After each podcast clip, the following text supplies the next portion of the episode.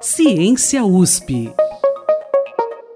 Olá, eu sou o Denis Pacheco e esse é o Ciência USP. Nesse episódio, vamos falar sobre uma pesquisa inédita da USP que avaliou pontos de monitoramento da qualidade da água nos rios do estado de São Paulo. A tese de doutorado, defendida na Escola de Engenharia de São Carlos da USP, sugeriu que, apesar da rede ter uma densidade relativamente elevada, a distribuição dos pontos é desigual e muito concentrada na parte mais populosa do estado. A pesquisa, orientada pelo professor Davi Fernandes Cunha, foi realizada pelo engenheiro Ricardo Gabriel Bandeira de Almeida, que conversou com o repórter Guilherme Castro Souza. A conversa você escuta agora. Tudo que vive precisa de água. A gente usa água tanto no nosso dia a dia que muitas vezes nem percebemos sua importância. Toda a nossa cadeia produtiva depende dela para funcionar. Nossas fazendas, plantações e indústrias estão ligadas a uma complexa rede hidrográfica que poucos conhecem, mas só notamos o quão valiosa ela é quando algo dá errado. Entre 2014 e 2017, o estado de São Paulo passou por uma crise hídrica. Diversas medidas foram tomadas para superá-la. Inspirado por esses esforços, o engenheiro ambiental Ricardo Gabriel Bandeira de Almeida decidiu estudar o monitoramento dos rios, que é a base para a gestão dos recursos hídricos do estado. Para explicar como a pesquisa foi realizada, eu conversei com o Ricardo e minha primeira pergunta foi: por que estudar o monitoramento dos rios de São Paulo? A gente precisa de fontes alternativas para abastecimento público, principalmente, que é o principal uso da água, né, o mais relevante, digamos assim, né, em função dos usos antrópicos. A gente precisa saber quais são as condições dessas fontes potenciais né, de água para abastecimento, qual é a qualidade dessa água. E responder uma pergunta: será que realmente a gente tem falta de água na nossa região? Obviamente que a gente tem regiões com menor disponibilidade hídrica, principalmente aí a gente falando de Brasil no Nordeste, isso é sabido que tem realmente lá é um, é um cenário de escassez, mas aqui na nossa região, será que é falta de água no nosso estado?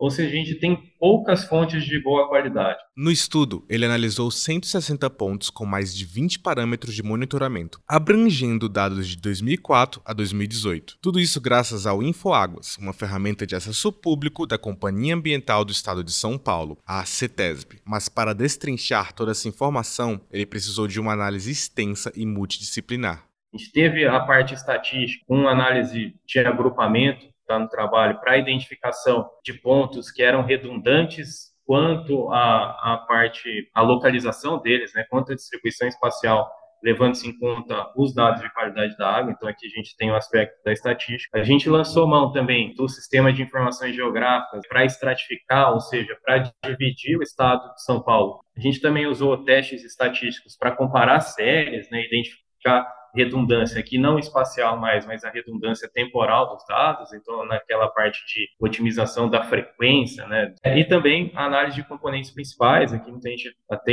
enxerga isso como uma parte de inteligência artificial para a identificação de daqueles parâmetros de qualidade da água que contribuíam mais para a variação da qualidade da água dos rios, por exemplo. A rede de monitoramento das águas do estado de São Paulo foi implementada pela CETESB em 1974 e é uma referência internacional no assunto. Desde então, revisões foram e continuam a ser implementadas, já que as necessidades do Estado mudam ao longo do tempo e existem sempre pontos a avançar. E o Ricardo sugere algumas medidas que podem ser tomadas nessa direção. A gente percebeu alguns pontos que podem avançar, principalmente né, agregar de uma forma mais clara a definição dos objetivos de monitoramento para cada ponto. Como eu falei, isso é uma tendência global de países desenvolvidos. Hoje, aqui, o que a gente tem? Tem uma linha geral para qual a rede de monitoramento do Estado Estado como um todo serve, né, quais objetivos ela pretende atender, mas não tem isso bem definido para cada ponto de monitoramento. Então, para o ponto X, eu não tenho se é para análise de tendência, se é para estabelecimento de condições de referência, isso não está bem definido. Por conta dessa falta de objetivos específicos a cada ponto, o pesquisador observou que parte dos gastos estão sendo direcionados a viagens de coletas e parâmetros que ele considera desnecessários. De acordo com ele, a disparidade entre pontos de monitoramento no estado é grande. O maior custo da rede, de qualquer rede de monitoramento no Brasil, né,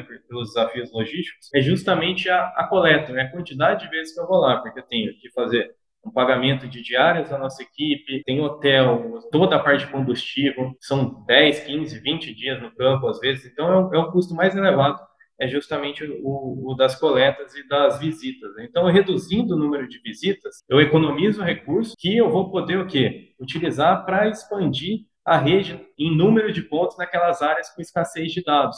Então, a gente está falando aqui, economizando de um lado, por exemplo, na frequência, eu consigo ter recursos disponíveis para expandir o número de pontos. Então, eu faço uma troca. Né? Para o engenheiro, essas mudanças podem ajudar a construir um monitoramento mais eficiente e representativo dos rios de São Paulo. Porém, ele reforça que também é importante torná-lo flexível, adaptado a localidades geográficas com necessidades específicas do uso da água. Além disso, com muito mais pontos distribuídos racionalmente por todo o estado, o Ricardo acredita que podemos conhecer melhor os rios em áreas pouco povoadas. A gente está aplicando, na verdade, o recurso de uma forma mais racional. Considerando que eu consigo manter a mesma informação, reduzindo esse custo, eu posso, na verdade, expandir a minha rede de monitoramento naquelas áreas com falta de informação, né, com escassez de dados. Então, a gente não viu no nosso trabalho, por exemplo, que em algumas áreas a gente precisaria expandir a rede em até 300%, mas a gente também viu que poderia ter uma redução para manter em frequência, para manter o mesmo grau de informação. Então, com essa, esse ganho financeiro na redução, por exemplo, da, da frequência de monitoramento, que é algo bem relevante, pode abrir caminho para a gente expandir o número de pontos. A gente pode conseguir uma melhor representatividade. Definir com exatidão uma estratégia de monitoramento, estabelecendo o objetivo de cada ponto, revisando periodicamente as redes, utilizando padrões específicos para cada localidade de modo flexível e divulgando os resultados amplamente para o público, são medidas ambiciosas mas práticas possíveis que o Ricardo propõe em sua pesquisa. Tudo para que possamos usufruir de maneira segura de um recurso essencial à vida